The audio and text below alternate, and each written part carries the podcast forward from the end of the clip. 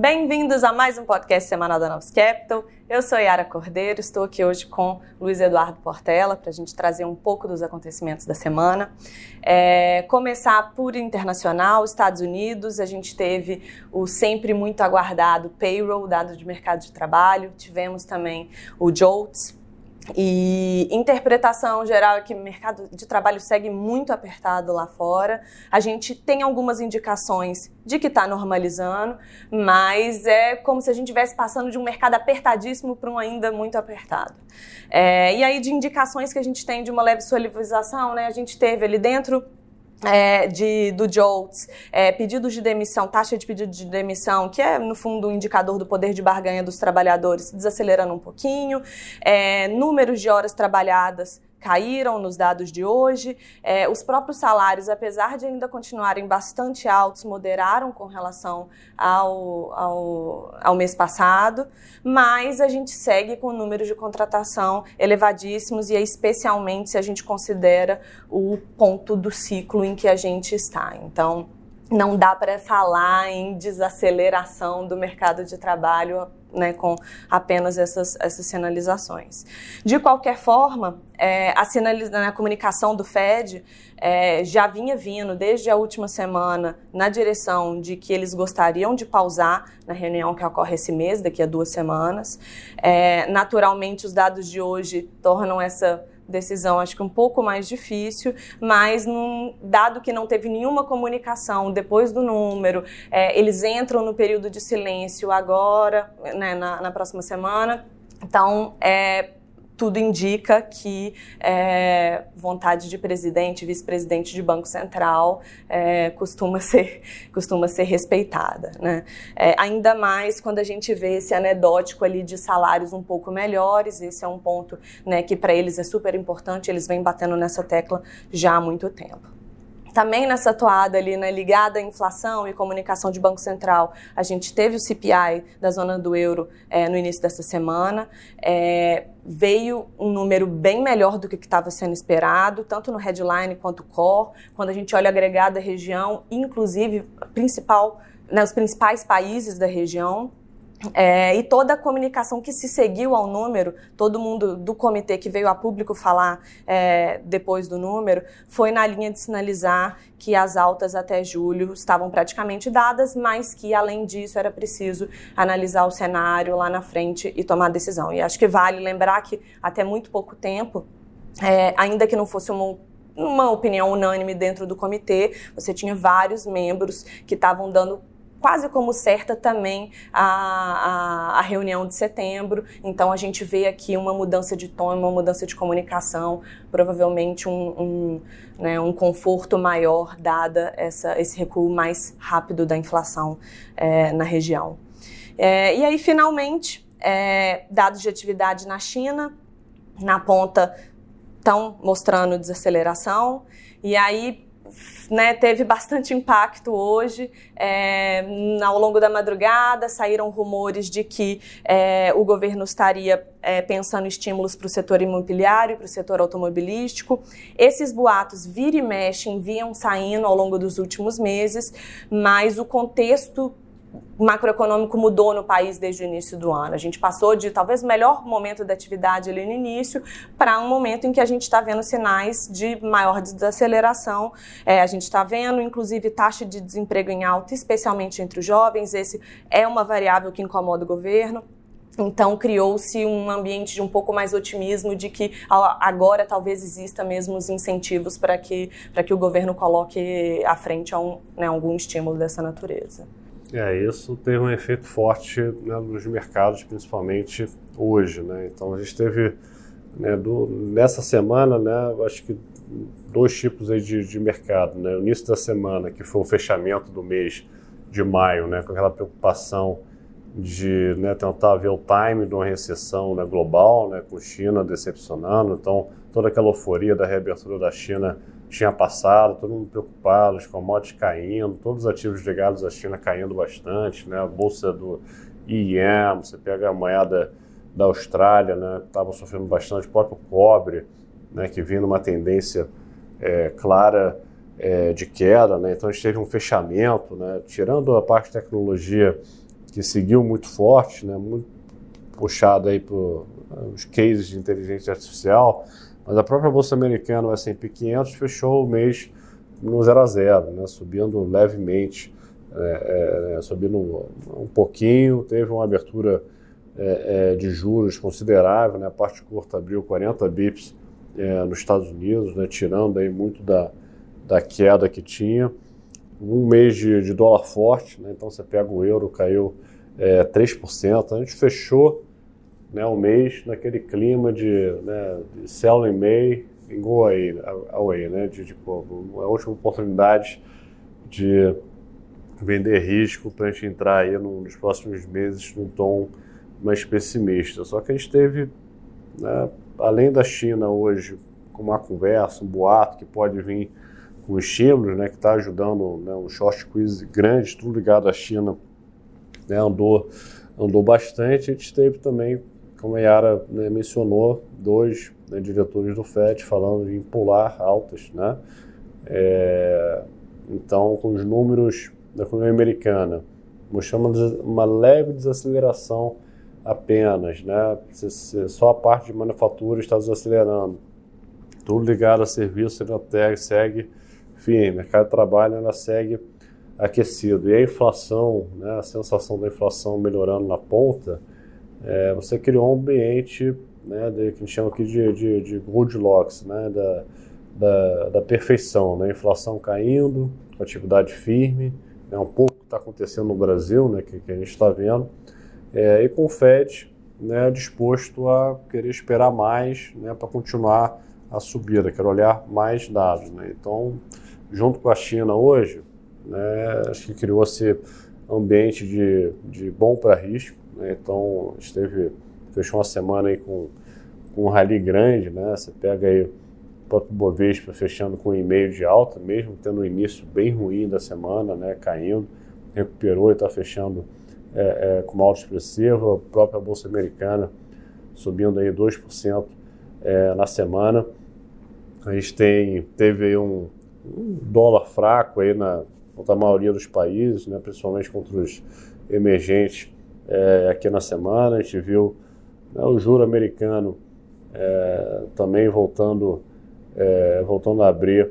É, abrir, não, desculpa, ainda terminou em, em, queda na semana, mesmo com a forte alta que a gente teve, teve hoje, né, com o NET, aí, com essa preocupação de economia global. Né, de fato é que a gente está fechando a semana num clima de otimismo. Né, a gente teve também a resolução do debt ceiling, né, que tinha sido no final de semana, né, teve a votação no Senado é, nessa madrugada. É, então, acho que o mercado que estava muito pessimista, principalmente com ativos ligados à China, hoje está né, tendo que zerar suas posições. Bolsa americana chegando perto de 4,300, é outro ativo que está todo mundo vendido, pessimista, querendo buscar a recessão.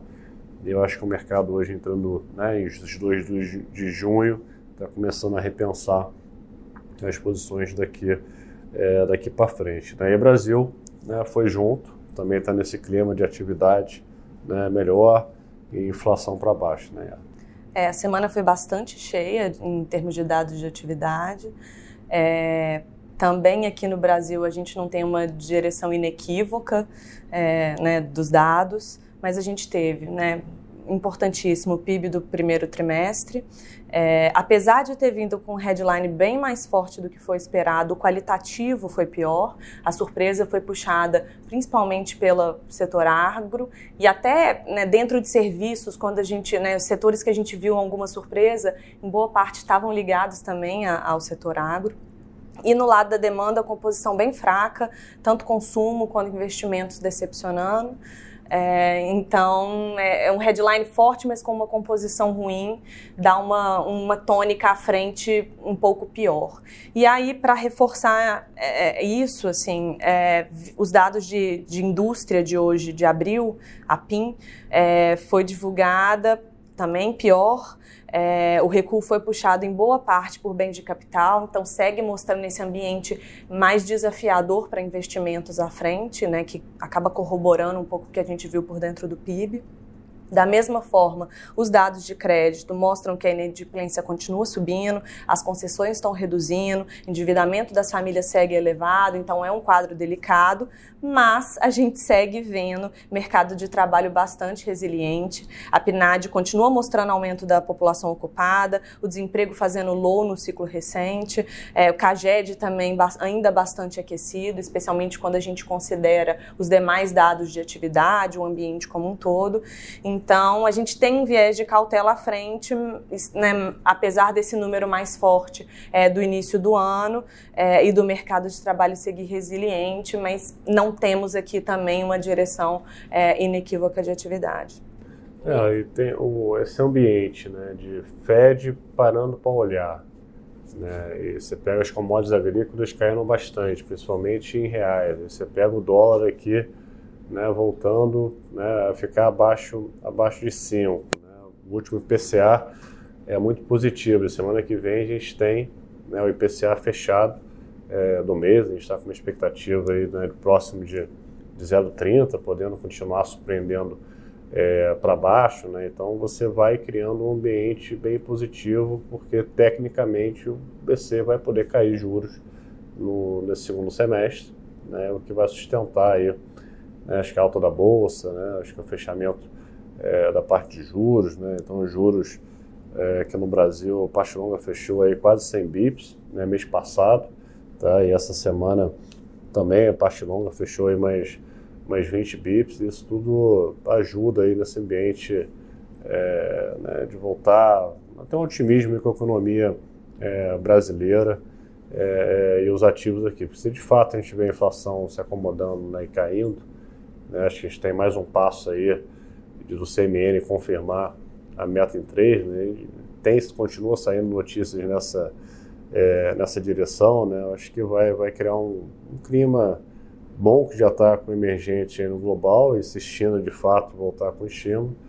É, e a parte local aqui também vai, vai sustentar é, esse rally. A gente teve também né, os movimentos políticos que a gente tem que ficar, tem que ficar de olho, né, Yara? É, arcabouço a gente segue sem grandes novidades, né? teve aprovação na Câmara na semana passada, é, a tramitação no Senado deve começar só depois do feriado, mas segue a promessa de aprovação até o final é, desse mês no Senado. É, e aí ainda muito incipientes as mudanças que podem ser feitas, né? tentativa de mudança pelos senadores, falam de tirar Fundeb, Fundo Constitucional DF, do limite de gastos. Por outro lado, existe uma discussão se vai ter força para casa aprovar algum aperto ali, especialmente com relação à abertura de espaço para os gastos é, para o ano que vem. É, então, esse é um assunto que a gente vai ter que monitorar, mas dessa semana em específico, acho que é, foi uma semana muito conturbada para o governo, teve muita reclamação de que a articulação política estava bem desorganizada, que os deputados não estavam sendo atendidos. Isso criou muito ruído para a aprovação da MP da reestruturação do governo foi aprovada no limite de caducar, é, com o governo sofrendo vários reveses ali dentro, é, levou várias outras MPs, algumas importantes também, a caducarem. É, parece que né, de ontem para hoje o Lula fez uma diretriz ali dentro do governo de que é para passar a atender em termos de cargos e emendas, né, para tentar controlar um pouco esse ambiente. Mas, dada a falta de base é, do governo no Congresso, esse é um tema que tem muito potencial para causar ruído, precisa ser acompanhado de perto, o governo precisa se esforçar mais para trabalhar o relacionamento com, com, né, com o legislativo. É, até porque acho que vale dizer, arcabouço fiscal e reforma tributária não estão dentro do escopo dessas medidas, né, dessas pautas que o Congresso cogita usar para retaliação do governo, elas são consideradas pautas de Estado para eles, para nossa sorte, mas é, você tem uma série de outras medidas que são importantes, você tem uma série, né, você tem pacote de receita que precisa andar para que o arcabouço se sustente de pé, você tem um monte de coisa que o governo precisa é, ter uma relação minimamente harmônica com o Congresso para que seja tocada à frente. Isso, no mercado internacional, a gente tem né, os ESNs de serviços nos Estados Unidos, que vai ser importante. e decisão do Banco Central do Canadá na quarta-feira. É importante que, especialmente porque o Banco Central do Canadá tem sido meio leading de, nesse ciclo dentre os bancos centrais. Assim como os Estados Unidos, ele teve um PIB do primeiro TRI é, bem forte, a inflação agora surpreendeu para cima, então vai ser bastante interessante a gente acompanhar o, como vai ser o tom da comunicação, porque isso tem dado a tônica é, para os demais bancos centrais. Bom, então é isso. A gente se vê na próxima semana. Bom final de semana. Bom final de semana a todos. Até semana que vem.